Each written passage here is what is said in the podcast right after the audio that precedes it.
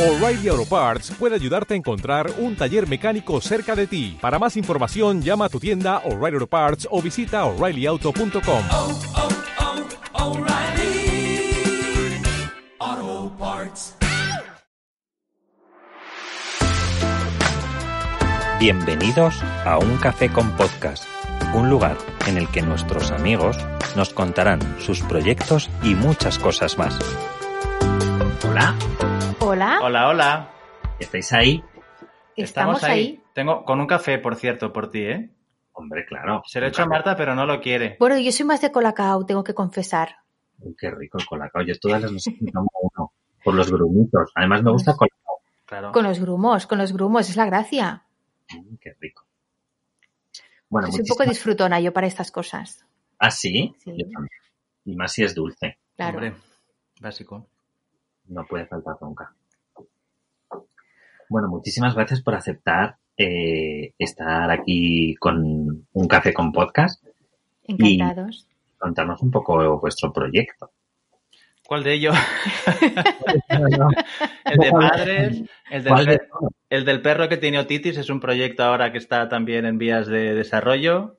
El de los podcasts, el de fotogramas. Dinos- para. o te los contamos todos, si quieres. Pero es que no paráis. Yo creo que esto de- del COVID os ha dado más energía que otra cosa. Bueno, if- en realidad no creas, ¿eh? O sea, siempre hemos... Yo soy un poco como los tiburones, que si dicen que si se paran, se mueren, que no pueden estar quietos. Y, y Marta, pobre, pues, bueno, me acompaña desde hace muchos años. Y así fue como empezó todo, en realidad. ¿Mm? O sea, la historia, mira, eh, con 18 años murió mi madre. Eh, con 19 años, justo un añito después, apareció Marta en, En tu en, vida. en mi vida, que la cambió de arriba abajo. Y, y justo entonces, eh, bueno, mi madre escribía, ahora que estamos en Navidad, mi madre escribía cada año un cuento de Navidad para la familia. Y eso era lo más, lo mejor de la Navidad para todos nosotros. Era un cuento que hablaba sobre lo que había pasado ese año y a veces era más divertido, otras veces más emotivo. Y cuando llegaba la hora de los cafés, todo el mundo en silencio y ella lo leía, ¿no? Y bueno, quise coger el relevo. Una vez murió ella, pues quise coger el relevo, pero en vez de escribir, aunque me gusta mucho escribir, eh, pensamos en hacer un vídeo. Y en aquel entonces ya estaba Marta y dijimos, oye, vamos a hacer un vídeo para la familia. Se llamará, primero, ¿te acuerdas cómo se llama? No te acuerdas. No me acuerdo. Crónica Sí, en rosa. No, Castillo en rosa. Castillo en rosa. Y era una especie de, bueno, Castillo porque la familia es la del Castillo. Sí, de Guillermo Ruiz del Castillo. Y decidimos pues hacer un vídeo, pero no teníamos medios. Hablamos de 1998. Sí, 1998 creo. Sí, Navidad del 98. Y dijimos, ¿cómo? 98 y tenéis 18, pues 20... No, teníamos 20, 20 sí, años. o sea, en el de- 96 fue cuando murió, tenía 18, pues cuenta, 20 unos años, 20 21, años una teníamos. cosa así. Sí. lo digo no por sacar la edad que tenéis. Es. Pues es- mira, yo 44, ya te lo digo así llanamente. pero has dicho rápido, yo 43, es que nos equivocamos Sí, la edad del uno con el otro. Es que lo, lo pensé el otro día exactamente qué edad tenía. Solo tenemos que parar para pensar si nuestra edad... No, ¿eh? La confundimos Sí, mm, de manera muy, muy habitual. sí. Pero vaya, cuarentañeros. Cuarentañeros. Total, Bueno, que empezamos a, a- ya- a- empezamos a hacer estos vídeos, no sabíamos cómo hacerlo porque no teníamos ordenador para editar, no había nada, en, menos en mi casa no había nada de eso. Solución, cámara doméstica. Tú imagínate, Isaac, o sea, cámara doméstica. Pensamos, para poder poner la voz en off de Marta, que es periodista, y para esta especie de, crónica en rosa, ella pondría la voz del, del guion que habíamos escrito. Dijimos, si grabamos todas las imágenes que van en cada vídeo en una cámara doméstica, las pasamos a VHS, las proyectamos en la tele y mientras se proyectan en la tele apagamos las luces y tú a oscuras has de poder leer el guion para que la cámara grabe tu voz mientras está grabando la tele. O sea, imagínate, si fuimos capaces de resolver esa situación con cero medios, cero medios, bueno, pues a, a lo mejor ahora que ya tenemos medios profesionales, algo, algo podemos hacer con ellos, ¿no? Un poco. Lo intentamos. Total, que así empezamos. Y bueno, eso fue con 21 años. Al cabo de un Mm. tiempo, pues otra familia supo que hacíamos vídeos y nos pidió si podíamos hacer un vídeo para ellos. Y eh, pues al cabo de un tiempo tenía dos trabajos. Por un lado estaba como director editorial en una agencia de contenidos, haciendo, pues yo qué sé, llevando la web de Leche Pascual, o haciendo cosas para clientes eh, pues muy considerados, ¿no? Carolina Herrera, cosas así. Y por otro hacíamos videitos y pasé una depresión muy, muy, muy fuerte con 30 años y decidí dejar el trabajo que tenía entonces y tirarnos a la piscina para hacer vídeos. Em, exactamente en la misma semana eh, decidimos hacer esto que nació nuestra primera hija. Ah. Nos, sí, nos tiramos a la piscina. Y entonces le dije a mi padre, oye, papá, quiero que el, el nombre de nuestra marca refleje un poco toda esta historia, ¿no? De dónde viene. Y le pregunté, si te ocurre algo, y me dijo, pues en su nombre, en nombre de tu madre, ¿no? Y ahí nos quedamos con Ensu y así empezamos uno de los proyectos. Pero en su siempre estaba destinado a bodas o antes hacíais otras cosas. Ensu siempre ha sido eh, vídeos para particulares. Eh, Vale. Inicialmente no eran bodas, sino que eran, pues eso, vídeos familiares, aniversarios, muchos aniversarios. Alguien que cumple 60 años y que la familia quiere hacer algo pues un poco diferente, con cariño, cosas así. Y luego, pues, eh, por circunstancias, cuando Marta y yo nos casamos en 2002, una amiga suya nos hizo el mejor regalo posible, que fue, bueno, dos. Una hizo fotos Una por hizo su cuenta y la otra hizo vídeos. Fueron dos regalazos por su cuenta. Sí. Y dijimos, cuando Claro, se o sea, al ser periodista tengo pues todo el- mi entorno era todo gente un poco, bueno, de- del ramo de, de la imagen y de, y de esto. Y cuando se casaron los amigos nuestros, dijimos, oye, ¿por qué no les hacemos Vamos a ese hacer lo regalo? mismo, claro. Y les regalamos, con, con la camarita que teníamos, grabamos y les hicimos el vídeo de su boda. Y resulta que estos amigos que habían contratado a un videógrafo profesional, cuando venían los amigos a su casa, enseñaban el nuestro, no el de el profesional. Y alguien lo vio, oye, ¿y estos chicos no harían nuestro vídeo de boda? Pues es que no lo han hecho nunca. Y dijimos, pues otra vez nos tiramos a la piscina, compramos una cámara profesional. Y... Estamos hablando del año de la María Castaña, ¿eh? Esto fue 2008, 2008, sí, una cosa así. algo O así. Wow, sea que, Mm. que ya ha llovido bastante desde entonces. total. Y hasta aquí, ya hasta aquí hemos llegado. No, bueno, habéis llegado a un montón de sitios más. ¿no? Con esto habéis llegado a muchos sitios. Pero, y, y en un vídeo de boda, ¿qué es lo que, lo más importante, qué es lo que nunca puede faltar? Emoción. Sí, pero emociones hay muchas. Em, Sí, sí, emoción. No, no quiero decir simplemente la lagrimita, ¿eh? Porque la emoción es un concepto muy complejo y muy rico. Yo creo que lo que no puede faltar es la personalidad de la pareja. Em, que se refleje eh, lo que es esa pareja, ¿no? Que eso, pues parece como lo más sencillo del mundo y, y- y puede serlo o no. La cuestión es que esa, lo que no puede faltar es que esa pareja, cuando vea ese vídeo, se vea a sí misma. Se vean reflejados. Sí, Mm, yo eso- veo, eso nosotros también. vemos a nuestro vídeo Pero de es que boda. es, es cómo se van a emocionar también, porque si tú no tú ves el- las Vale, imágenes y pero- no te sientes que hablan de ti, es mucho más difícil que te emociones. Pero cuando vimos tú y yo nuestro vídeo de boda en 2002, nos emocionó. Pero lo vemos ahora y no vemos nuestra boda. Vemos cómo se hacían los vídeos de boda en 2002, que imagínate sí, cómo eran. Es que eso tiene que ser complicado, ¿no? El, el captar un poco la... Pues, la esencia de la, de, de la pareja te refieres. Es que es lo que te decía. Puede ser complicado todo lo contrario, porque al final, en realidad es tan sencillo como, como no decir nada. no abrir la boca el Bueno, día de ser muy observador Dejar- y sí. saber escuchar, estar atento, eh, mantener los ojos muy abiertos y sobre todo yo creo que el corazón muy abierto. Tener mucha empatía, entender la otra persona, fijarte. Verlo con sus ojos, ¿no? Sí. Oye, lo, lo que está pasando, si yo fuera tú, ¿qué- para mí qué sería importante este momento? Pues esto, pues vamos a ir a por esto, ¿no? O sea, no ir a, a lo que tú tienes en la cabeza previamente y a, y a la idea que tú tienes preconcebida antes de, de empezar el trabajo, como si tuvieras ya un guion preescrito, sino al contrario, ir como con un lienzo en blanco y, y dispuesto a escuchar, dispuesto a observar y dispuesto a hacer un retrato. Claro, yo creo que además esto, pero para todos los profesionales de bodas deberían de ser eso. Mm. No, no querer hacer lo que, lo que ellos tengan en mente, sino al final cada boda tiene que ser única y genuina. Sí, pero no todas las parejas quieren ser únicas y genuinas. Hay muchas, bueno, parejas, en realidad, toda- no todas las personas, ¿no? Tenemos los mismos objetivos. Hay, hay muchas personas que lo que eh, Les prefieren apetece es... o les gusta más. Sí, es tener un poco su día de, oye, pues hoy soy el, el rey del mambo y quiero ser un poco el centro de atención y que la gente, pues, oye, pues me, lo reconozca con muchos likes y que, pues, oye, qué bien te lo habrás pasado. Y no lo digo de una manera negativa, aunque yo no me siento para nada, eh, eh, reflejado en esta manera de, ver las cosas, ¿eh? pero entiendo que, que hay gente que le da importancia a eso, ¿no? Y que tiene que haber también un mercado para eso.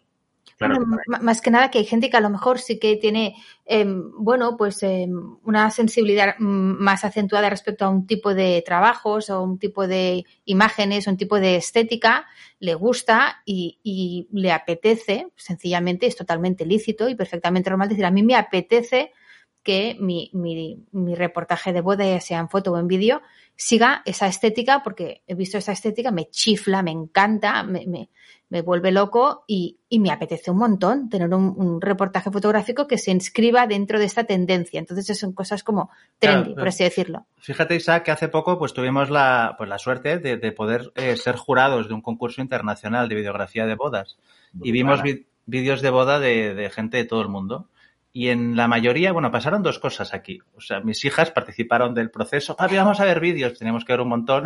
Estuvimos muchas horas. Ya se apuntaban, ¿no? Y hubo, no sé quién de las dos fue, que hubo un día dijo, pero otra vez, son todos iguales, ¿no? Me decía. bueno, eh, lo que venía a decir es que hay muchos de esos vídeos que, que están solo centrados en, pues, en, en la fiesta y que la cámara va como loca y todo como muy divertido. Y en ningún momento tienes la sensación de que eso es una boda es un, parece un viernes por la noche en el que todo el mundo va bien vestido, pero no hay nada en, en, en esos vídeos, en esas historias, que te hable de la pareja. Te habla simplemente de, pues, pues eso, ¿no? Discoteca y, y movimiento y tal. Bueno, te refieres a que es algo como muy explosivo en el sentido de, de, de, que la fase de la, la última fase de lo que es una boda, que es la parte de diversión ya un poco desbocada, pues que a veces se le da un, un protagonismo muy, muy acentuado respecto a lo que al papel que realmente tiene en, en, el total de la boda. Bueno, pero a mí me parece bien que se dé protagonismo, pero eh, si se explica, ¿no? Que eso es la consecuencia de algo, que eso es la consecuencia de una pareja que ha decidido algo y compartirlo y entonces, oye, pues tiene un sentido y es bonito.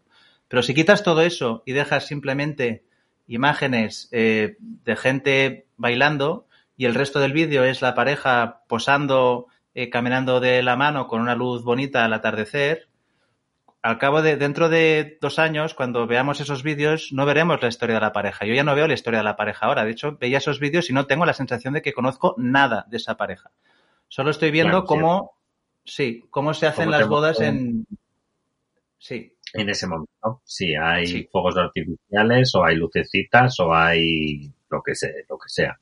Sí, es verdad, lo que pasa es que eso al final son tendencias y son, claro. yo siempre, cuando me preguntan, eh, ¿qué es lo que qué es lo que me recomiendas que haga en mi boda? Digo, pues que cuando tú veas tu foto o tu vídeo te reconozcas. Que no Ahí sea, estamos. Hice esto porque se llevaba. No, porque es que esa foto o ese vídeo mmm, va a estar puesto un montón de años y lo vas a seguir viendo después. Sí. Entonces, que cuando tú eh, veas esa foto o ese vídeo digas, ah, pues era yo, no sí. era mi.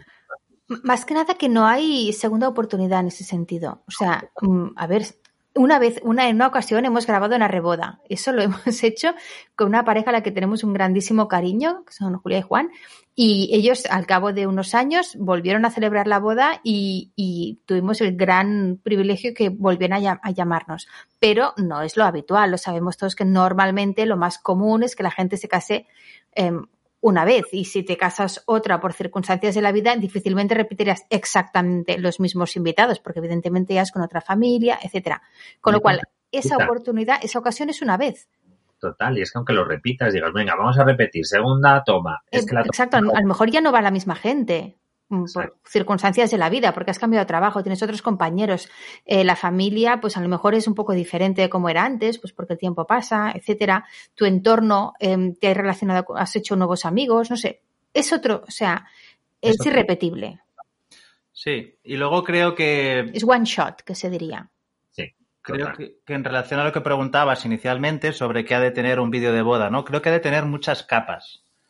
Es un vídeo que idealmente vas a ver muchas veces en cuanto lo tengas y luego a lo largo del tiempo lo seguirás viendo, ¿no? Entonces intentar que cada vez estés descubriendo cosas nuevas.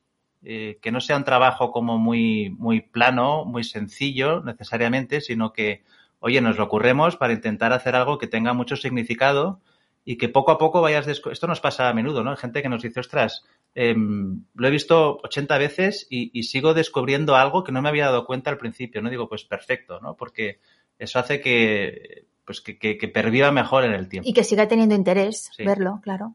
¿Cómo se consigue eso? Pues dándole muchas vueltas a... A la cabeza, eso te lo, eso te lo puedo asegurar que, que se, que se cruje los, eh, que se cruje el cráneo para, para los guiones. Bueno, lo principal también eh, en este sentido es desestructurar la cronología de una boda. ¿Por qué? Eh, una boda no tiene conflicto. O sea, ya, ya te sabes el final. Se van, a, se van a decir que sí. Y el conflicto hay que decir que es la base de cualquier mm, interés narrativo en cualquier formato que sea, literario, am, Claro. o sea, audiovisual. Imagínate igual. que, que llamas a un amigo o que te va a contar la historia de alguien que todo le ha ido súper bien en la vida, ¿sabes? Todo ha ido perfecto, el colegio perfecto, la pareja perfecta, tengo una mascota perfecta. Pues es muy aburrido eso, ¿no? Eh, la gracia de las historias es cuando alguien pues ha tenido una barrera que superar, un obstáculo. Y, y ahí es donde realmente eh, eh, te aparece todo el interés humano, eh, el origen de cualquier buena En historia. cualquier personaje, siempre. Esto no lo tienes en una boda, del día de la boda. Hombre, si te pones a, pe- a- a bucear en, en la historia de la familia, pues ahí lo vas a encontrar, pero mucha gente tampoco está dispuesta a eso, ¿no? Yo Ahí. quiero, Y puede arder Troya. claro, eh, yo quiero el vídeo de mi boda y no hace falta que bucees en todo mi pasado, ¿no? Entonces no hay conflicto en una boda. ¿Qué hacemos para, para intentar Mantener hacer algo interés. interesante? Entonces, como nuestro objetivo es incorporar al vídeo todas las emociones de una boda, y cuando hablamos de emociones no es solo llorar, la gente dice, es que un vídeo emocionante, pues lloraremos. Bueno, no solo. La primera emoción que vives el día de tu boda es expectación. Te levantas por la mañana y miras por la ventana a ver qué día hace, ¿no? Si lloverá, si no, y cuánto falta. Pues cómo trasladas eso, ¿no? A, a un vídeo de boda. La, la mayoría de vídeos que hacemos empiezan muy lentos. Porque lo estás viendo y dices, bueno, ¿esto arranca o no? Porque así es como te sientes el día de tu boda. En plan, oye, ¿empieza ya el jaleo o todavía no? Entonces, para incorporar todas esas emociones al vídeo, lo que hacemos es desestructurarlo y plantear constantemente cómo empezamos, cómo saltamos de una secuencia a la otra y por qué. Estos saltos eh, temporales, eh, tú en una boda tienes todo preparado, pero en realidad no sabes qué va a pasar ahora. Crees que va a pasar lo que sea, que tienes planificado, pero no estás 100% seguro. Tienes una especie de, de, de, bueno, de, de intranquilidad, si quieres, de nerviosismo, de, de expectación, ¿no? En el vídeo, en el vídeo hacemos lo mismo, que no sepas exactamente qué va a venir después. Entonces, esta desestructuración tiene que estar muy pensada. O sea, no tiene que ser porque sí, aleatoria, porque entonces es gratuita y también carece de interés. Sí. Y Y aquí, vale para todos de la misma forma. Claro, claro. no vale para todos de la misma forma, ¿no? Hace un tiempo leía un, un artículo de, pues, de un compañero y decía, oye, ¿cómo conseguir hacer, eh, editar bodas en un día? Eh, que es un tipo de, de negocio, si quieres, ¿no? Entonces, si Sí, tienes todo, Tiene que haber diferentes modelos de negocio para diferentes tipos de cliente y de target, claro. claro, si En tienes, En vídeo lo hacía en un día. sí, ¿En serio? sí. Entonces, bueno, si eso, tienes... eso decía el artículo que, que Bueno, tú se leíste, puede hacer. Guille. Nosotros cuando empezamos hace 12 años, que hacíamos cosas pues mucho más sencillas, pues sí, un- una peli nos llevaba un día. Si tú tienes todo perfectamente estructurado, pues este chico eh, hacía una entrevista previa a la pareja y siempre preguntaba las mismas preguntas, ¿no? Y luego sabía que la pregunta uno va a ir con los preparativos. Entonces, claro, pues así eh, pues todo está un poco pues prefabricado.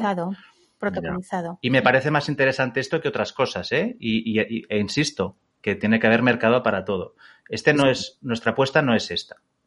Entonces es lo que tú decías, no es, no es lo mismo para todas las parejas. Entonces, estos vínculos que buscamos para por qué estamos mezclando el primer baile con el momento del consentimiento. Bueno, pues que tenga una razón muy concreta para ellos. Y, y- y en este caso, o sea, específica para este caso. Claro, claro, claro. Pero eso lo tendréis que hacer porque habláis muchísimo, os entrevistéis muchísimo tiempo con las parejas. Hacéis una labor de, de, de informaros. No siempre, porque no todas las parejas eh, están dispuestas a eso tampoco. Hay, hay parejas que sí, que te envían el primer mail y te cuentan su vida, ¿no? Y, Sí. y que es una pasada. Eh, y de hecho, la mayoría de estos casos acabamos siendo amigos, ya por definición. Y hay parejas, sí, y hay parejas que es lo opuesto, ¿no? Que te envían, pues oye, eh, el, el mail más corto que hemos recibido históricamente tenía una palabra, que era presupuesto. ¿En serio? Sí. Economía de medios, sí, sí, Sí, sí. no- no decía en nada cuanto más. al lenguaje. Luego está pues el papel de, de las wedding planners, ¿no? O, o de gente que, eh, sobre todo celebridades, aunque no solo, que le dicen algo en plan, oye, organízame la boda y no tienen contacto con nosotros estas personas hasta el día de la boda, ¿no?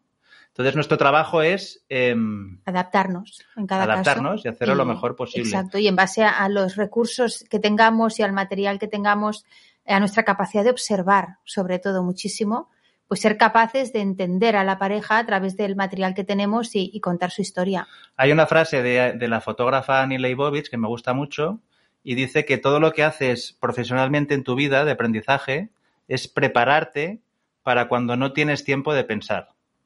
Qué bueno. Sí, y en ese momento sabes exactamente lo que tienes que hacer, ¿no? Y eso es lo que hacemos en una boda. Pues, oye, llevamos mucho tiempo preparándonos, seguimos estudiando y, y, y tratando de aprender infinidad de cosas. Y bueno, pues es adaptarse a cada caso. Pues me parece impresionante que si no les conozcas, eh, no les conocéis, podéis llegar a tener esa, ese vínculo con ellos y poder entender tan a fondo es, eh, esas relaciones o eso que quieren decir. No sé, me parece brutal, vamos. Pues muchas gracias. Es algo muy vocacional y, y, y creo que, que, eso explica el, el, el, el, por qué no salen las cosas como que nosotros queremos que nos salga, ¿no? Porque nuestra implicación es absoluta. O sea, yo vomito todos los días de boda por las mañanas. De nervios. De nervios, de, de ansiedad, verdad. de porque nos lo tomamos realmente como algo, oye, solo tenemos esta oportunidad, hay que hacerlo lo mejor posible, hay que ponerse en la piel de los novios, ver las cosas con, con su mirada constantemente. Y una de las razones también por las que hacemos bodas es porque eh, ahí encontramos, yo personalmente, muchas respuestas a, a, las grandes incógnitas de, de, la vida, ¿no? Te decía que yo pasé una gran depresión cuando tenía unos 30 años. Mi tío dice que las, los chicos pasamos momentos así cada siete años. Yo creo que paso momentos así cada siete horas.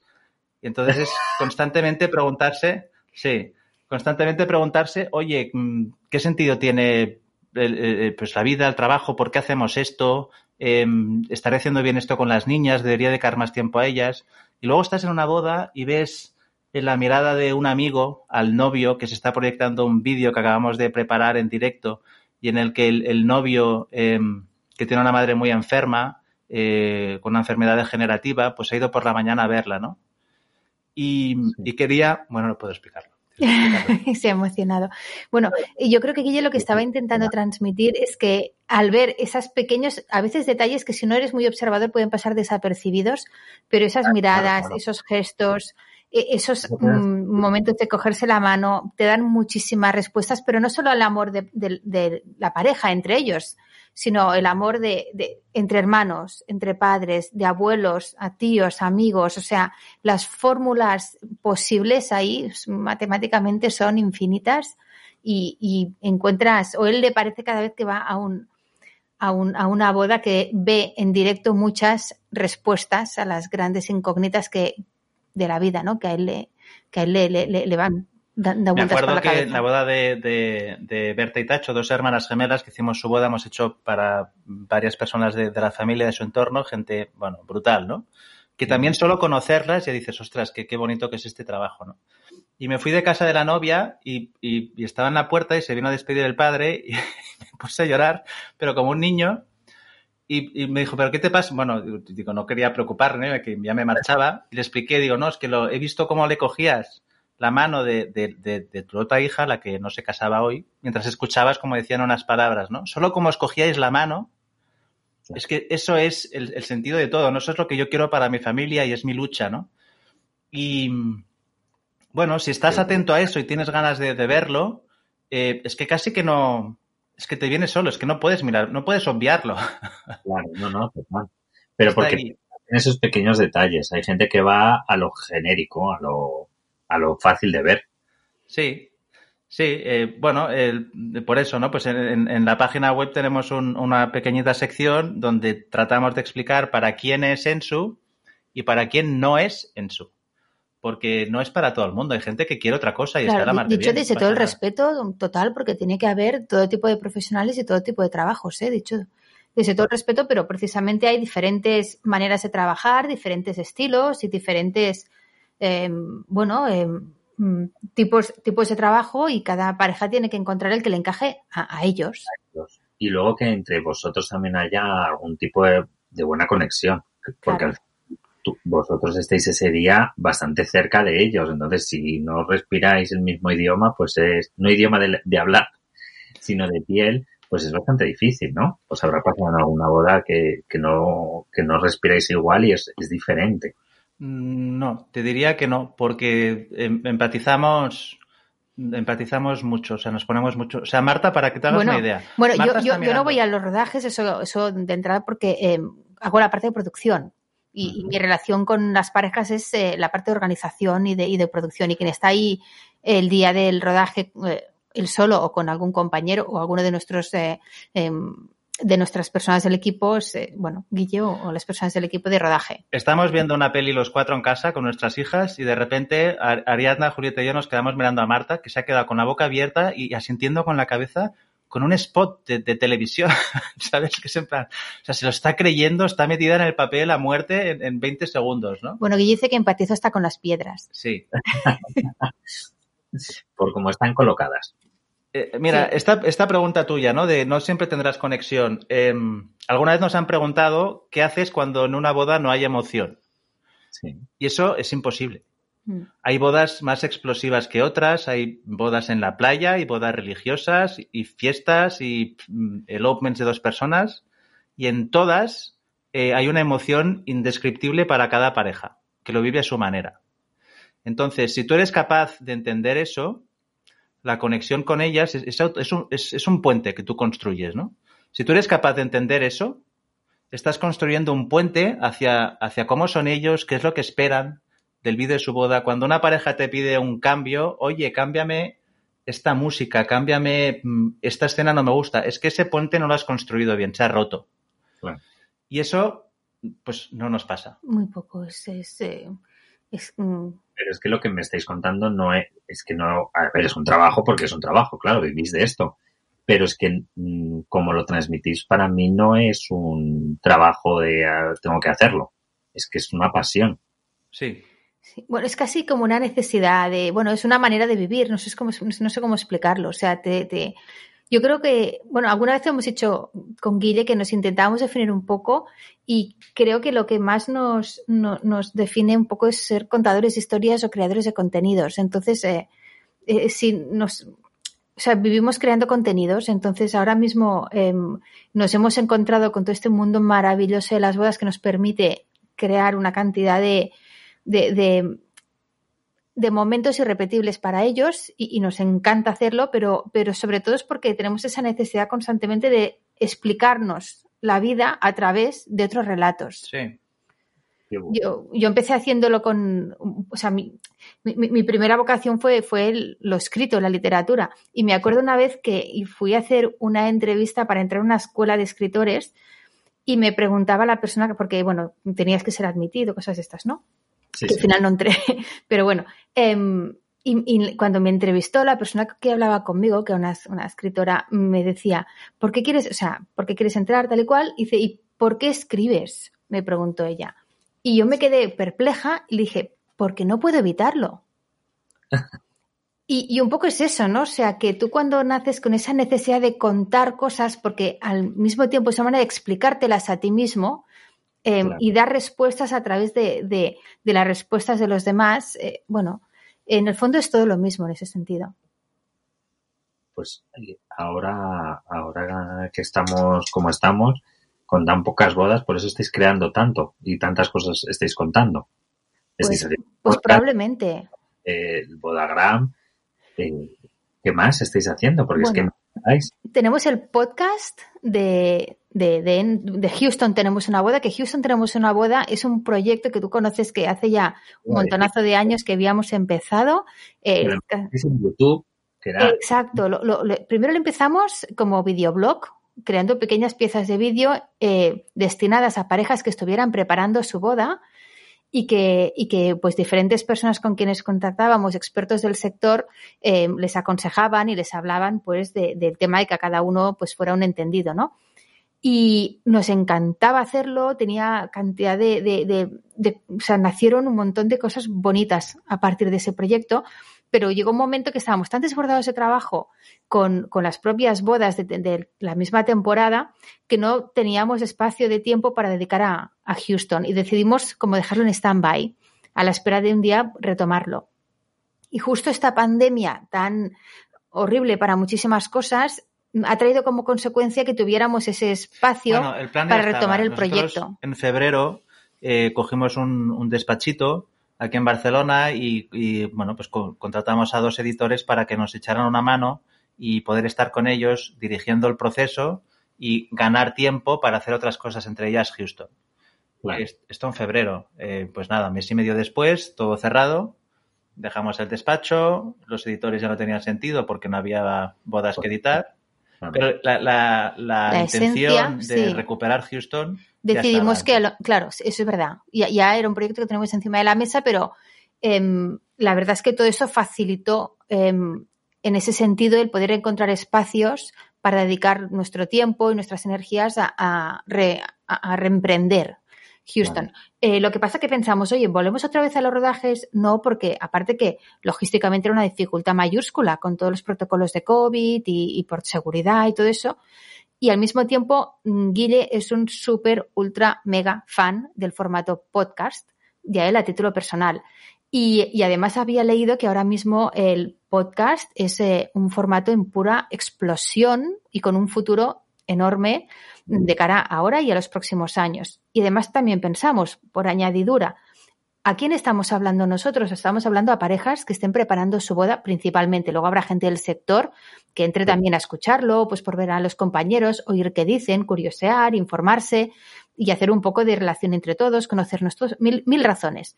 Pero bueno, en teoría el objetivo mm, prioritario es informar y dar eh, consejos Bueno, y entretenernos. Ah, y entretenernos ¿Tú, tú, todos. te consideras introvertido o extrovertido? Esa pregunta me la hiciste en tu podcast. Sí. ¿Y, y- y- y qué contestas? Pues ¿Lo has es- pensado mejor?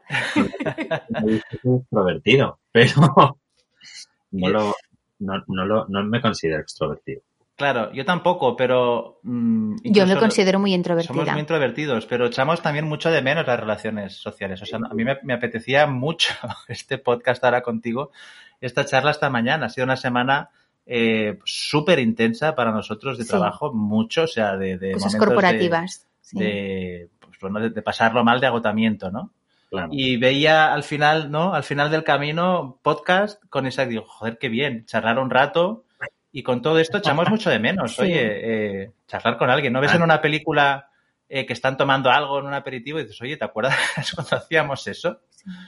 A mí esto me pasó, como- creo que os lo contaba en el vuestro, eh, que yo, empe- yo empecé a hacer un montón de directos en cuarentena porque quería estar se- seguir rodeado de gente y conocer a gente, y sobre todo aprovechar que había un, eh, había con muchísima gente que nos veíamos en eventos, en reuniones rápidas, pero que no tenía una hora para poder hablar con ellos y hablar de, de lo que es la vida, de cómo empezamos o de que se nos pone la pinza. Sí. Entonces, básicamente mis directos eran para eso, pues primero para entretenerme yo y conocer a, y, y reconocer a gente que, que me rodeaba día a día y conocer gente nueva que no conocía. Y me, me, me fascinó.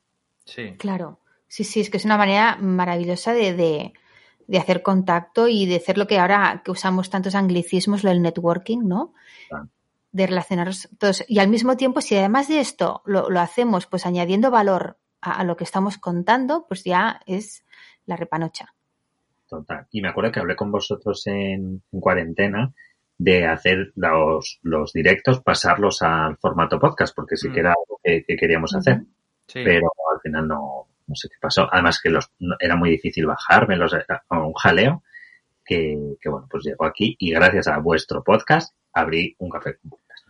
Ahí estamos. Oye, pues nos alegramos muchísimo. la tecnología corre más que todos nosotros. Vamos, vamos persiguiendo todos a ver cómo, cómo Y, es súper bonito eso, que estemos todos conectados y cuantas más em, caminos para conectarnos todos haya, mejor. O sea, Totalmente. Claro. ¿Y cómo lleváis el trabajar juntos? ¿Un matrimonio mm, todo el tiempo juntos? yo creo que mm, bastante bien, la verdad. Muy Nos, bien. nos pero- lo preguntan mucho, nos lo preguntan mucho. El, no, no, no quiero decir que la pregunta sea repetitiva, ¿eh? nos lo pregunta gente desde el asombro de decir, ¿cómo es posible? O sea, yo no, no podría trabajar con mi pareja porque como que nos acabaríamos tirando los trastos por la cabeza. No, lo, lle- lo llevamos muy, muy, muy bien y todo, todo, todo el mérito es de Marta Pi. Anda, anda, anda. No, eh, de verdad lo digo. Eh, yo re- trabajar con tu pareja es algo que no recomiendo a todo el mundo. Igual que trabajar en casa. Ahora, mira, todos nos vamos acostumbrando, pero también Mm. todos nos vamos da- dando cuenta de lo que implica eso, ¿no? Y no es algo que si puedes escoger, eh, de toda la gente que está teletrabajando ahora, habrá algunos que dirán, oye, brutal, me lo quedo para siempre. Mi hermana, por ejemplo, está harta, que eh, entiende que es la situación, pero eh, bueno, para ella es un problema por, por muchas... En la oficina. Sí. Bueno, hay mucha gente que además le apetece un montón, así sales de casa, vas a otro entorno, cambias un poco de escenario, te relacionas con tus compañeros de trabajo, o sea, Pues trabajar con tu pareja, pues eh, no es para todo el mundo. Para nosotros sí que es, porque Marta es la persona más Venga. buena que Venga. puedes echarte a, a- a la cara. Y entonces todos los conflictos que surgirían normalmente en una pareja, por el hecho de estar 24 horas juntos, pues en el caso de Marta Pi, se reducen al 1%, ¿no? Y entonces es muy llevadero. bueno, eh, de amor total. sí, mutua, ¿eh? Mutua. Pero oye, que, que, que eso es un trabajo de dos, ¿eh? O sea, que, que, que si no parece que yo esté aquí aguantando carros y carretas, y ni mucho menos. Mm, Depende del día. Que no, que no. Yo también que vosotros dos eh, tenéis como vuestras parcelas que sabéis que son de cada uno. Por ejemplo, yo ayer llamé a Guille para, me llamó para ver por dónde le hacíamos la, el podcast y le dije, ay, he escrito a Marta, dame. Me dice, Bueno, eso lo lleva Marta. La agenda la lleva Marta, yo no la llevo. Sí, sí, lo tenemos un poco, un poco diferenciado. Porque cada uno sabréis también las cosas que hacéis bien y, eh, y el, no es que el otro no lo haga bien, pero es que sabes quién la hace mejor. Entonces también eso es súper importante en una, en una relación laboral y en una de pareja también. Sí, mira, acabo de leer un libro sobre introvertidos que escribe una extrovertida, asombrada por cómo eh, manejamos las cosas todos los introvertidos del mundo, ¿no? Y hablaba de que eh, el mundo, desde hace tiempo, gira alrededor de los extrovertidos. Todo es trabajo en equipo, nuestras hijas en el cole, todos son trabajos en grupo. Y Sí. cada vez se deja menos espacio al introvertido, que parece que es un bicho raro, ¿no? Que no quiere relacionarse con los demás. Y saber relacionarse con el grupo es importante, pero también es importantísimo que las personas tengamos nuestro espacio propio e individual para, para pensar, para ser creativos, para entendernos a nosotros mismos, para muchas cosas. Es que si tú no tienes un, momento un momento de mirar un poquito hacia adentro, no puedes crear nada, nada hacia afuera. Eso es así. Total, totalmente de acuerdo. Y es que además, si no estás en paz contigo o, o Claro. estás haciendo cosas que te gustan, es imposible hacerlas en equipo porque siempre va a faltar algo.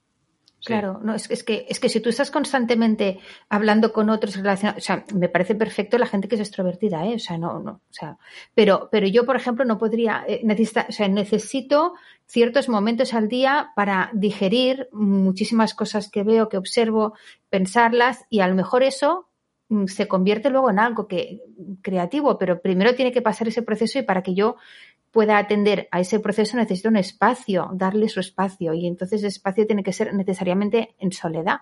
No quiere decir que, te- que tengas que estar dos meses eh, en una cartuja aislado, ¿eh? pero bueno, necesitas, sí, tu, tu recogimiento personal, cada uno a su manera, ¿no? Este libro hablaba, por ejemplo, de los famosos brainstorming que desde hace años ¿no? se, se llevan a cabo en, en- en las empresas eh, para generar ideas de, de lo que sea, ¿no? Y decía que estos procesos son la manera perfecta de rechazar la mitad de las ideas. Porque la mitad de la gente del mundo es introvertida, se considera más o menos, ¿no?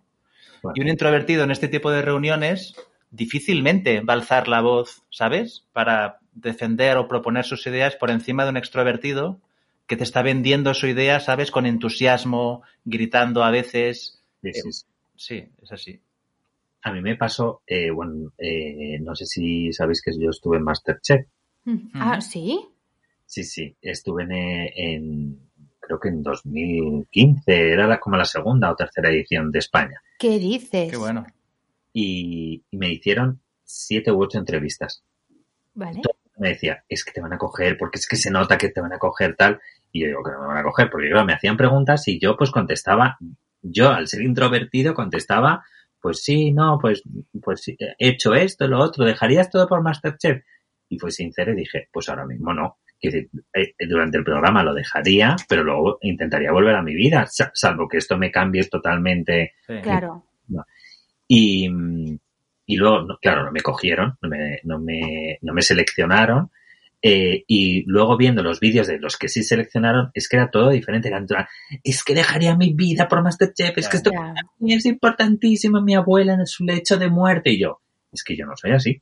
Claro, es que cero televisivo, porque es que al final esa parte tan, tan así no, no es lo que yo vendo. Yo no, no, no- era imposible que me cogieran. Bueno, igual para otro programa. No sé si en Gran Hermano te hubiesen cogido, por ejemplo. ¿sabes?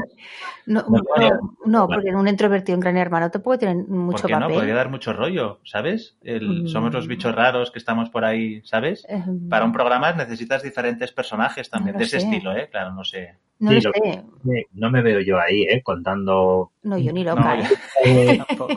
eh, Al respeto mucho Pero quien te se cogería, apunte. ¿eh? ¿ves? Yo, si fuese yo el, el- el- el- el director o el guionista, te cogería para... Pero ves, tanto tú como tanto como Isaac eh, como yo, nos veo muchísimo más en el papel de guionistas que en el papel de, de personas participantes.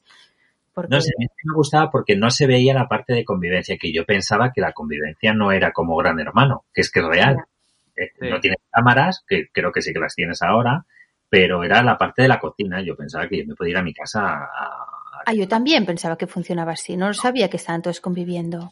mm, se vive juntos los tres meses que dura el programa. La gente que se va yendo se va, pero el resto viven juntos. Está todo súper guionizado y tal, para que hayan también los roces y todo eso. Claro, yo eso Claro. no lo sabía. Pero vamos, al poco tiempo no entré claro eh, y me encontré con una chica que trabajó, que ganó Masterchef y le dije, ay, me presenté y me dijo ella, pues eh, menos mal que no has entrado. Y yo, chica, que tú has ganado. Mi idea, pero es que me cambió la vida y no solo para bien. Ya. Pero bueno, cosas que pasan. Bueno, sí, sí, sí, sí. ¿Cómo se llama ese libro? De, lo, de la extrovertida que escribe para los introvertidos. Eh, pues te lo voy a mirar, porque ahora mismo no lo, no lo recuerdo. Ahora te lo digo. Bueno, Todo esto me recuerda también una época que estabas tú también mm, escuchando cosas sobre motivación, Guille, y, y- y me contaste una vez el caso de una de esas personas que hablaban que te decía, tienes que desear tus objetivos, igual que si fueras una persona que está en el agua ahogándose y Bueno, necesita claro, respirar. es que Y ahí eh, yo te dije, hombre, Sí, pues, pues, depende, la verdad, sí. porque eso puede tener, o sea, entiendo que cuando alguien quiere un objetivo personal, eh, una meta personal muy definida, realmente tiene que, eh, bueno, pues puede optar por, por realmente focalizar al, al 200% su vida en eso, pero ojo que desde mi humilde y personal punto de vista, eso tiene muchas implicaciones, porque eh, cómo entonces em, queda la gente de tu entorno, tu alrededor, la gente que está a tu alrededor, em, claro, ¿qué implicaciones tiene eso para ellos? yo tengo una, una pregunta para Isaac ahora. Mira, el libro se llama Influir silenciosamente. Es de Jennifer Canweiler y vale dos euros y medio en Amazon Kindle. o sea, perfectamente No es- asequible. publicidad de Amazon, ¿eh? Sí, no, no, para nada. Eh, mira, hay, hay como dos corrientes de, de- de estilo de vida profesional, ¿no? La, un poco la americana de, oye, has de meter todas las horas del mundo, ¿sabes? Eh, Bill Gates leía el otro día que en el fin de semana daba vueltas por el parking del trabajo porque se había memorizado las matrículas de la gente que trabajaba con él para saber si estaban en la empresa o no el fin de semana. Madre mía. Y una vez alguien le dijo, oye, es que me he tomado el día libre y, y le, le estalló la cabeza a Bill Gates, en plan, ¿y por qué has hecho eso, no? O sea, ¿qué sentido tiene? Pero porque no lo entendía. ¿Cómo te Ya. puedes tomar el día libre, no? Pues sí, es, un poco la corriente americana. Y luego tenemos la corriente nórdica europea, si quieres, ¿no? Que es en plan, oye, si estás trabajando más allá de las 5 de la tarde, es que has hecho mal las cosas y tienes un problema. Eso me lo contó mi padre que se lo decía un jefe suyo cuando mi padre trabajaba, no, ahora está ya jubilado, pero, pero mm, tenía un jefe inglés en- cuando trabajaba en la oficina y, y cuando alguien hacía horas extra, este señor inglés que iba con la mentalidad inglesa le decía, aquí pasa algo, porque tú deberías ser capaz de terminar tu trabajo en tus horas de trabajo. Si Vale. estás haciendo más horas, esa es su mentalidad, ¿eh? no Sí, digo que sea lo correcto el- porque yo he hecho horas extras en mi trabajo, ¿eh? O sea, pero, pero bueno, para que veamos la diferencia de planteamiento. Pero ¿no? cuando trabajas para ti mismo, con algo que, le- que te gusta, ¿no? Como puede ser tu caso, Isaac. O sea, ¿tú Sí. dónde, dónde te ves? ¿Americano o nórdico?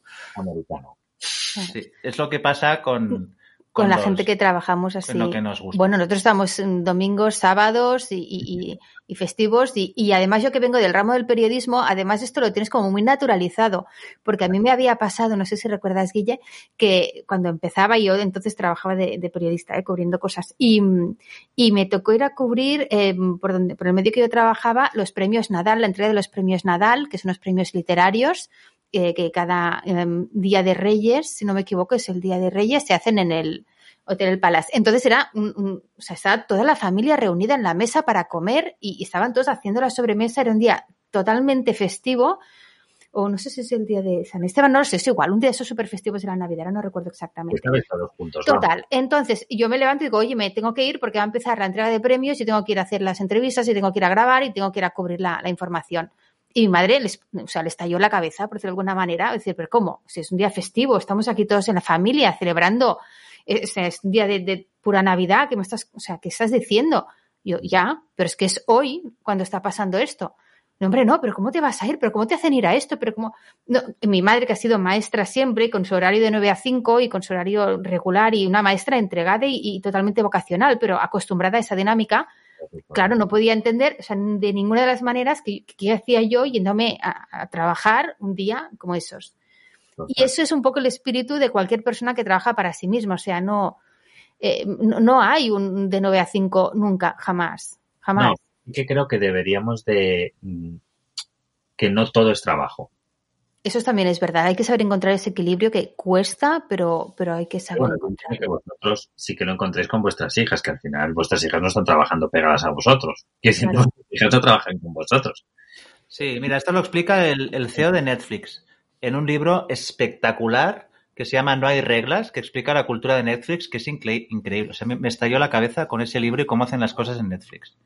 Y el tío decía que llegó un día a, a- a casa y pensando, oye, lo importante en mi vida, que es la familia? Vale, mm, pues a la familia dedicaba un porcentaje de tiempo ridículo.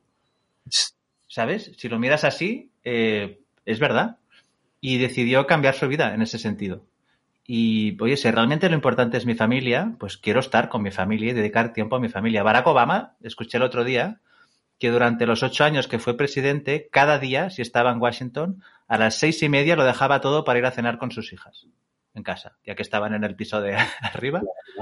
Petty, o sea, pasara lo que pasaba, él se iba a cenar con sus hijas y su mujer a casa. Y dice que eso le permitió ser mucho mejor presidente. Bueno, porque le, le permitió, supongo, mantener los pies en el suelo Bueno, y tener ese contacto con, con Sí. la realidad y con la vida, con la vida real. sí. Sí, pero que creo que eso en las pequeñas empresas que forman el sector nupcial es bastante complicado porque al Sí. final vemos y nos lo avisamos nosotros. Barack Obama pues tenía un mogollón de gente a su alrededor que le asesoraría y le haría trabajo, pero es que al final, ¿quién monta los vídeos? Los montas tú.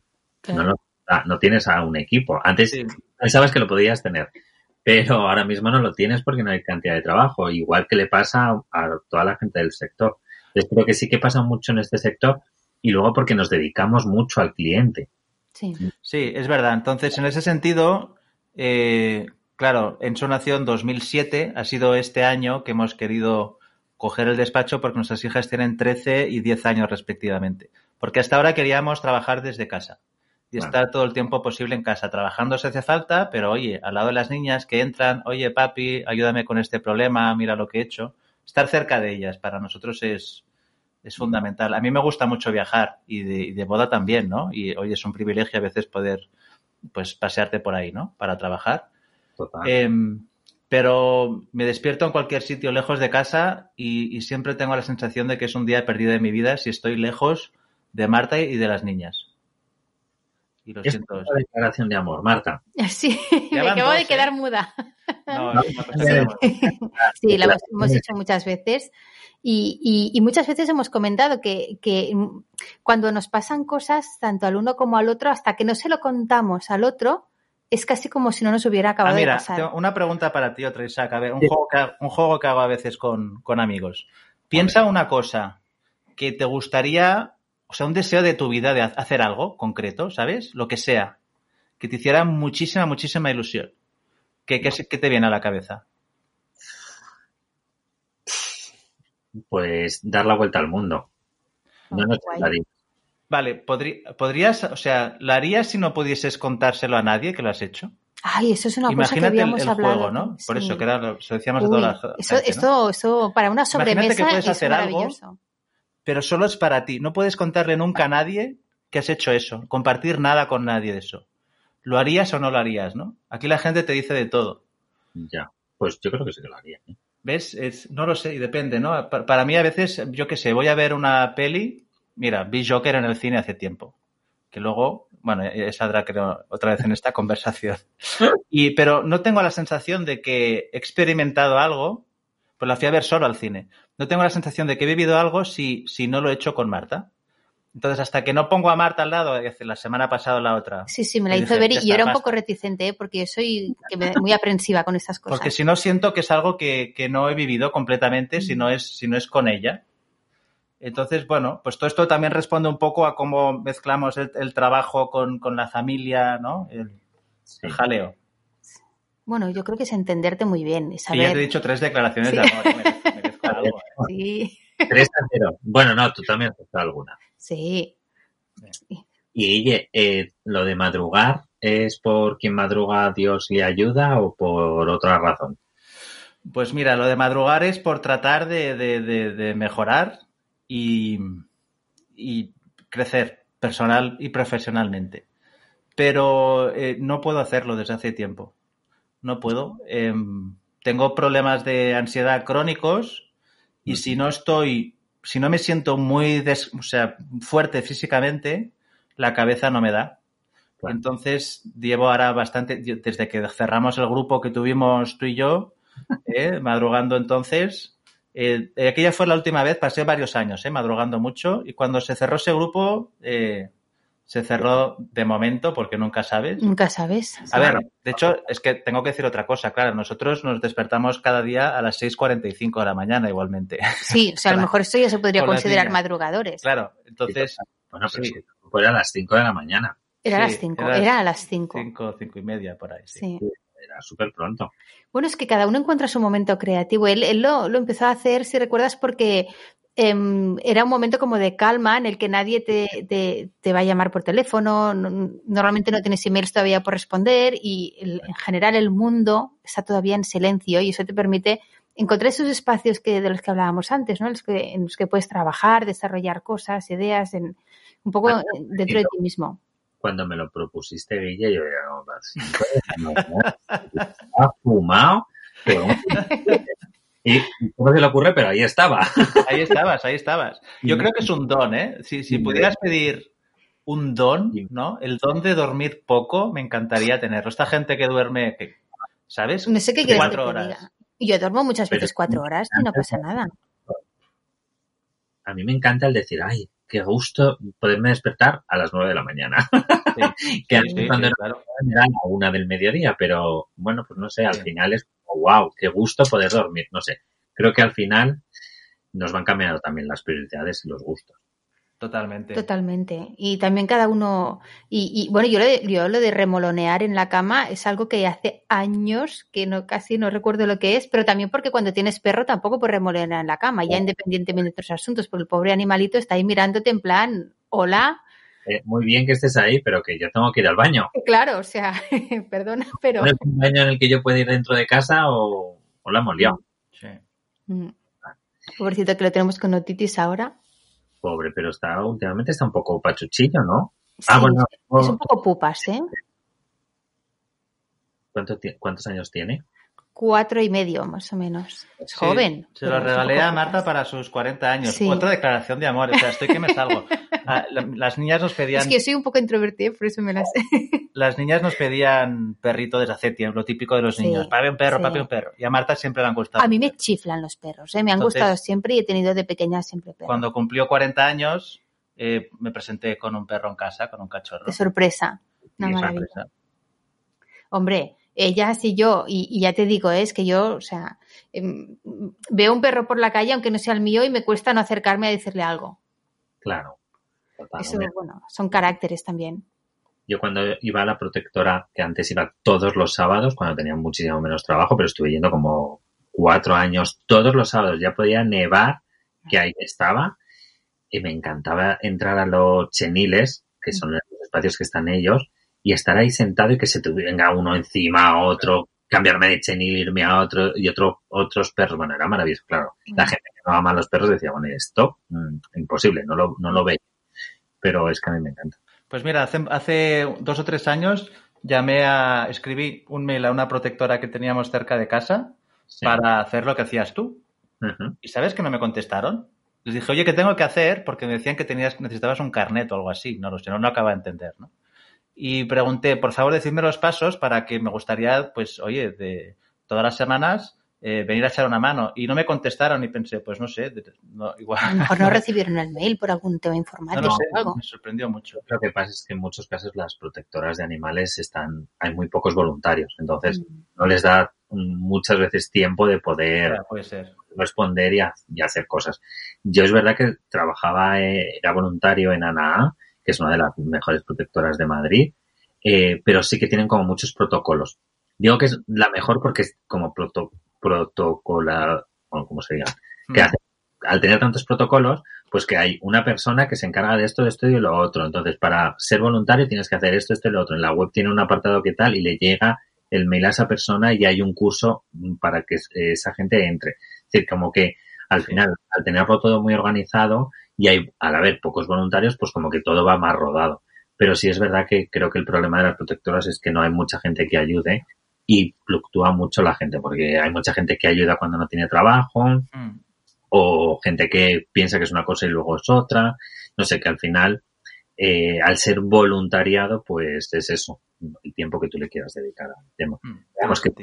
Si quieres mm, hacerlo, yo volvería a escribir, Bueno, ahora estamos lejos y, y la verdad que que no puedo. no me sería tan... Y aparte, de hecho, no puedo, ahora mismo no podría ir porque está fuera de mi municipio. Ahora está fuera de tu municipio, por Pero restricción volverá, municipal aquí en Cataluña, en teoría, Con el tiempo no se volverá. puede.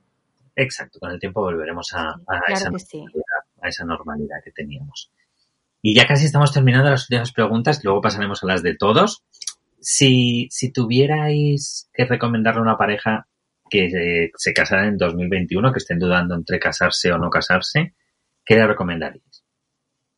En 2021, ¿qué le recomendaría? Bueno, que se informara muy bien, que, que se asesorara, mi consejo, de muy buenos profesionales, que, que lo hiciera rodeada de gente muy solvente del sector, que sepa perfectamente cómo se tienen que hacer las cosas.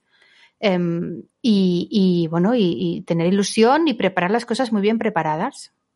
Sí, y yo sería muy sincero con, con la gente, eh, porque nos ha pasado incluso con, con- con familiares ¿no? y amigos eh, que se han visto pues, a veces comprometidos a tener que asistir a un sitio donde sospechaban que por gente que conocían, oye, es que tengo que ir a tal sitio y sé que esta persona se va a pasar las normas un poco a su manera, yo no quiero ir, si quiero ir. Ser muy sincero con la gente, ¿no? Y decir, oye, yo quiero hacer esto, quiero hacerlo bien, quiero hacerlo de esta manera, estas son las normas, ¿Estamos todos de acuerdo? Perfecto, lo hacemos. Y si no es así, pues oye, dejémoslo para más adelante, ¿no?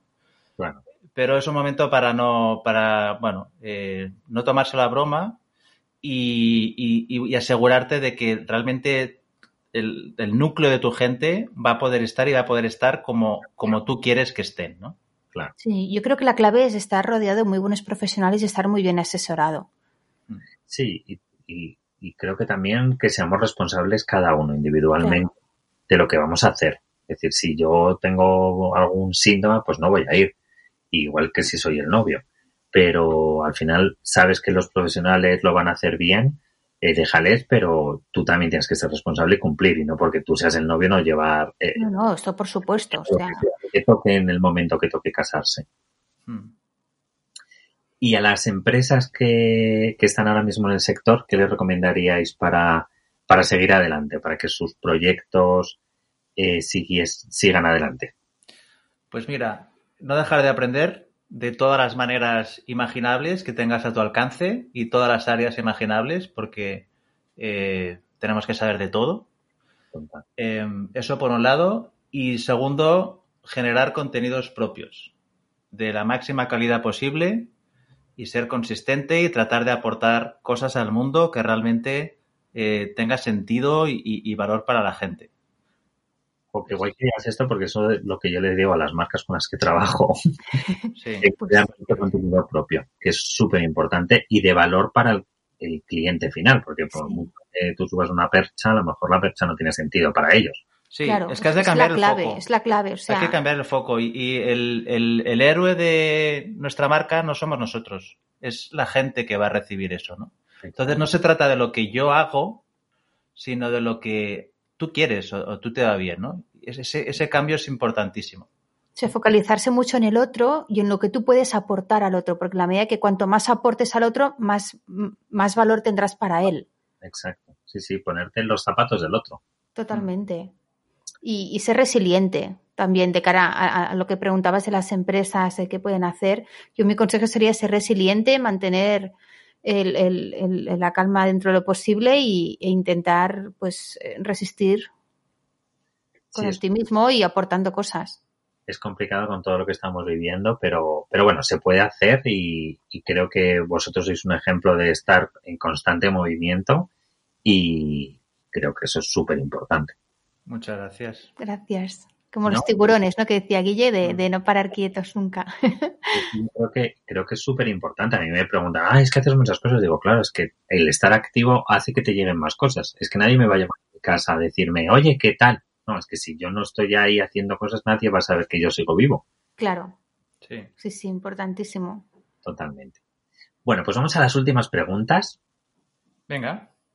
eh, que estas preguntas se las hago a todo el mundo.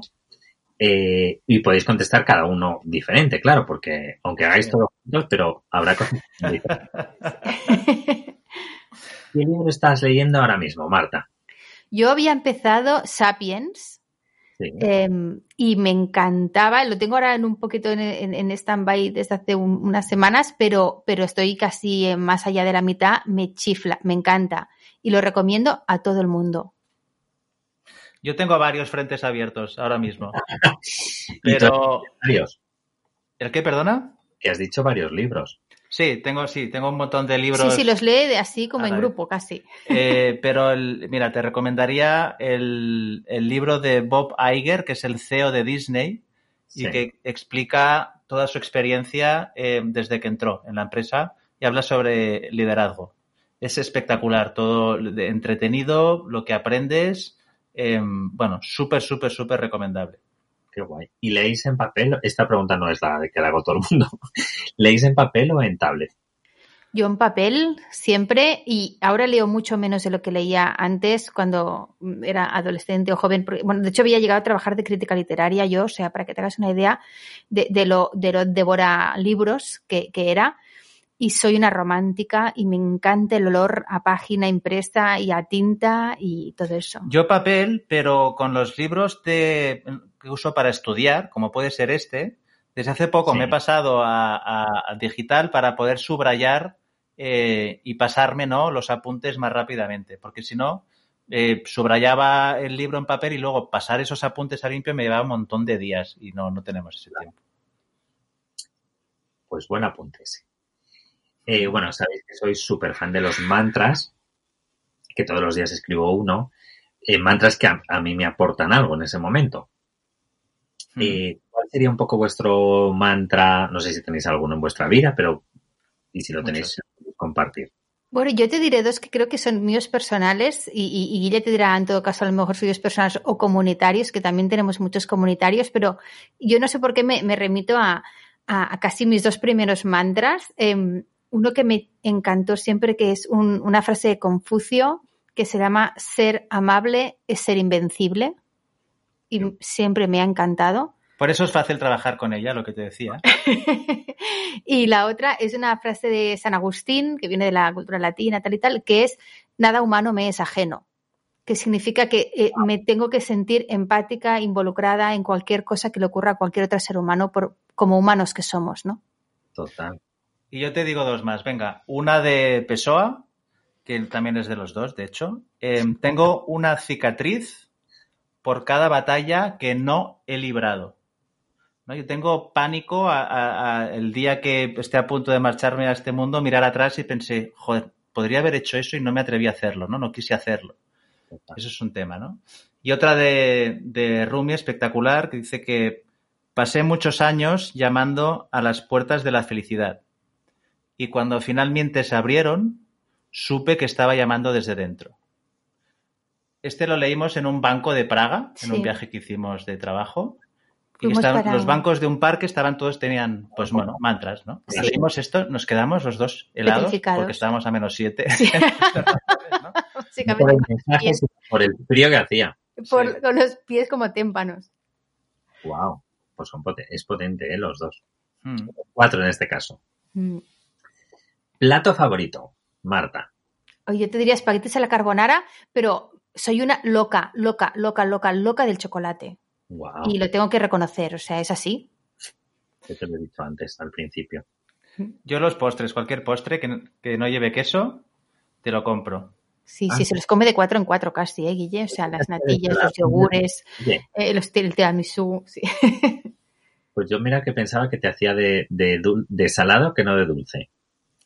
Eh, no, a ver, no le hago, no le hago ascos a nada, ¿eh? Pero los postres, los, los yogures, natillas, todo esto me, me pierde, literalmente. Yo es que solo comería postres. Yo voy a, a un restaurante y miro la carta de postre antes que la carta normal, que lo que me interesa es el postre, nada más. ¿Tenéis algún restaurante en Madrid de postres? Es que aquí hay uno en Barcelona que es solo de postres. ¿Y en Madrid tenéis? No, no, Seguro que sí. no, no. buscaremos.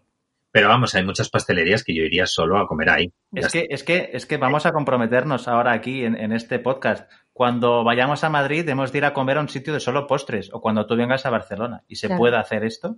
Venga, vale, darnos un homenaje. lo cumplimos. Venga. Y si abrimos la nevera de la familia Ensu, ¿qué es lo que hay? Nunca puede faltar. Un Eh. agujero enorme. Uy, pues no sé, pues fluctúa bastante lo que hay en la nevera, pero... No, lo que no puede faltar son yogures. Yogures, Y- sí, es verdad. Yogures. sí. Yogures, porque entre Guille y las niñas se los comen como de seis en seis, no, no doy abasto a ir a, a reponer yogures. No es como los Petit Suisse, que a mí me daban dos. Ellas, Exacto. ellos yogures en cantidad. Sí. Sí, yo puedo comer fácilmente en un día cinco o seis yogures, flanes, fácil, de media, sí. Qué bueno. Pues vamos, el, eh, como para ser intolerante a la lactosa, Ya, ya, ya. diríamos la primera. ¿Qué es lo que nunca puede faltar en una boda? El videógrafo, que sigue faltando. Y Ya, amor. Bodas. Y amor, hombre. Hombre, dice Marta. Bueno, Hombre. bueno, cada uno dicho una cosa. Era válido, era válido.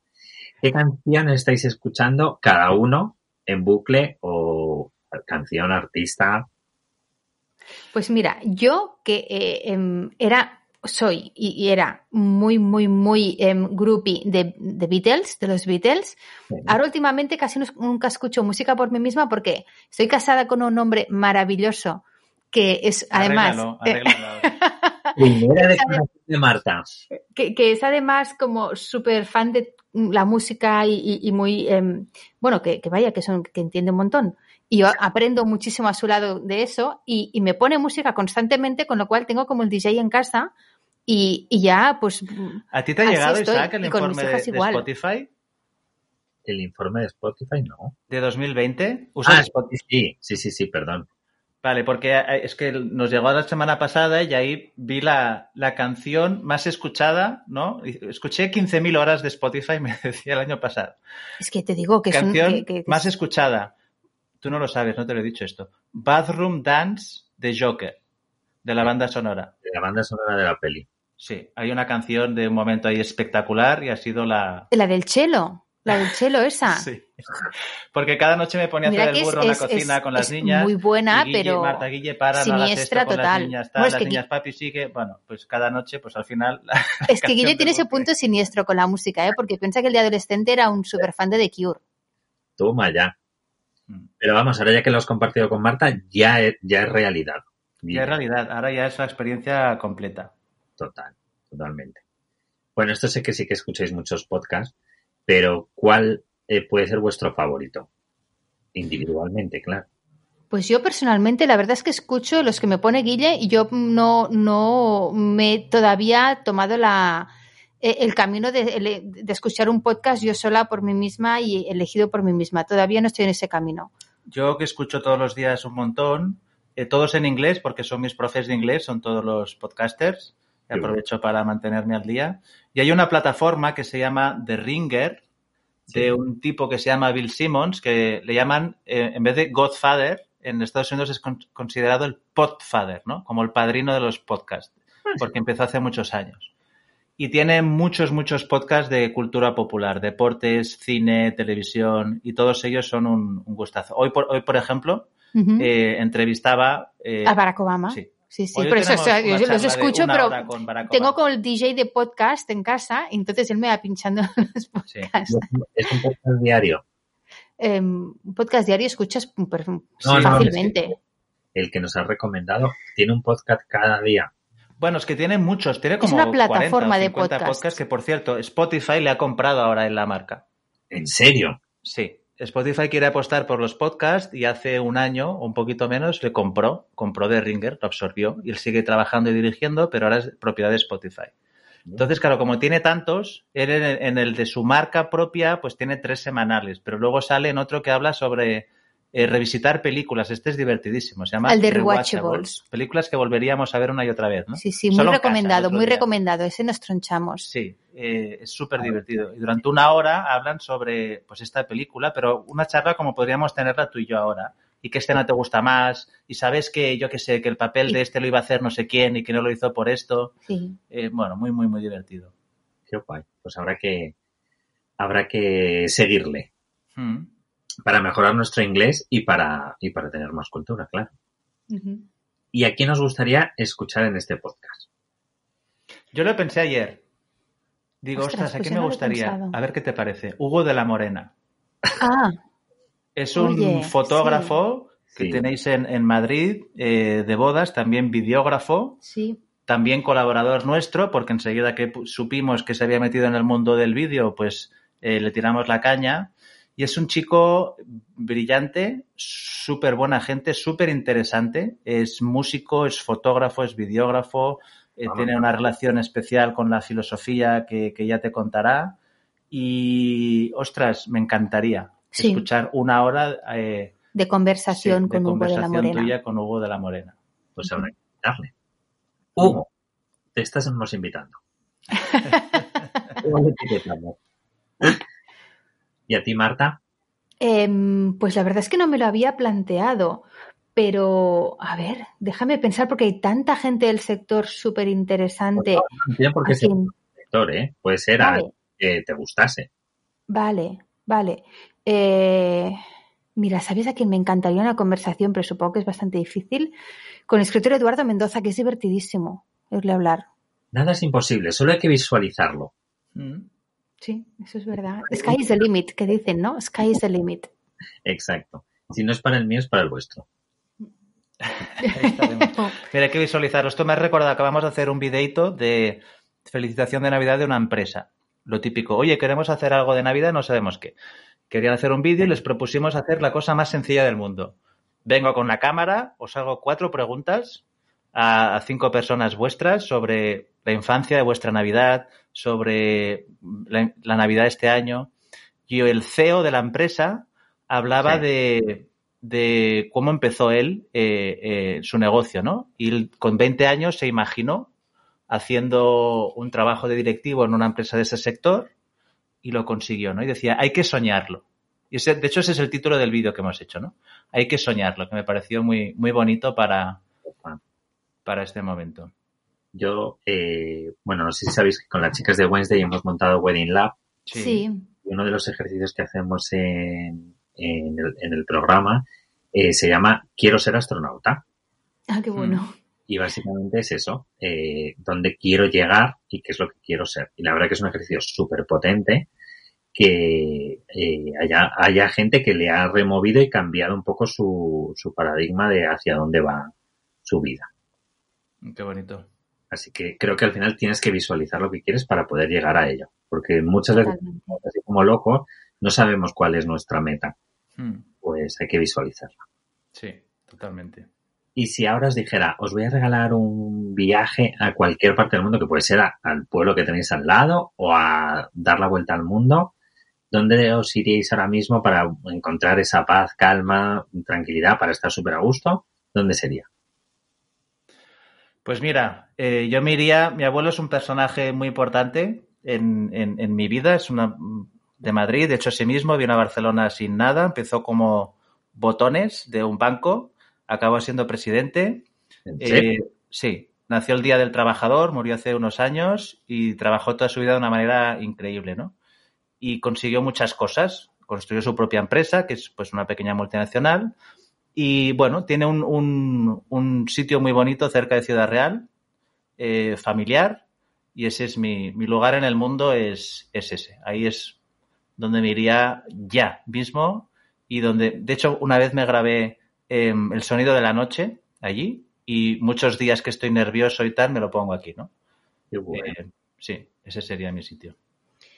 Pues, eh, claro, yo, yo no iba a decir algo tan introspectivo, la verdad, iba a decir algo como con más perspectiva, porque el viaje que tengo pendiente en mi vida y donde me gustaría muchísimo ir es a Grecia. La verdad que siempre he dicho que me gustaría mucho ir a Grecia porque me, me fascina la cultura de la Grecia antigua y, y me encantaría, y me encantaría, aunque nunca he estado. Pues es súper recomendable y además para ir con los niños también es una ciudad bastante fácil, porque con, a- con amigos que tenían hijos y, y la verdad que era una ciudad bastante, bastante fácil. La mayor nos aprieta porque se llama Ariadna y con todo el, el- el mito de Ariadna, etcétera, tiene Claro. muchas ganas de ir. Le hemos prometido que algún día, no sabemos cuándo, algún día intentaremos llevarla a Creta. Y entonces la pequeña que se Claro. llama Julieta, pues hay que, llevar, pues hay que intentar llevarla a Verona. El tema es viajar. Sí, sí, Sí. Oye, es que a nosotros nos encantaba viajar y, y, bueno, y volveremos a hacerlo. Volverá, volverá, seguro que sí. Pues chicos, muchísimas gracias por este ratito que hemos pasado, que A ti. ha Muchas gracias a ti. un cuarto. Eh, me ha encantado que compartáis tantas cosas con, conmigo hoy y, y descubrir quién hay detrás de, de Ensu. Muchísimas gracias por tu tiempo, por tu generosidad y tu cariño y de verdad que lo hemos esperado con mucha ilusión y lo hemos disfrutado mucho. Te agradecemos muchísimo que hayas pensado en nosotros y que nos hayas dado la oportunidad de, de pasar este rato contigo y con toda la gente que nos está escuchando. No, hombre, al contrario, a vosotros, porque gracias a vosotros este canal existe. Así que muchísimas gracias porque, aunque no lo creáis, eh, hay una frase de Guille que me encantó y me dijo, hazlo porque nunca va a ser perfecto, pero haz. Y eso la verdad que es algo que, que necesitaba escuchar y que me lo aplico en muchas cosas en mi vida, pero que no en este proyecto todo lo queríamos hacer perfecto, que el sonido fuera maravilloso, tal cual, ¿va? Y es que si- nunca va a ser perfecto. Sí. Y me quedé con esa frase de Guille grabada y dije, pues sí o sí va a salir. Así que muchísimas gracias. Muchas gracias. A ti, Isaac. a ti, Isaac. Muy prontito. Un abrazo muy fuerte, chicos. Un abrazo. Un. Adiós, muchísimas gracias. Hasta luego. Muchas gracias por acompañarnos una semana más. Si te ha gustado, no dudes y compártelo en redes sociales. Nos vemos la semana que viene con un nuevo amigo en un café con podcast.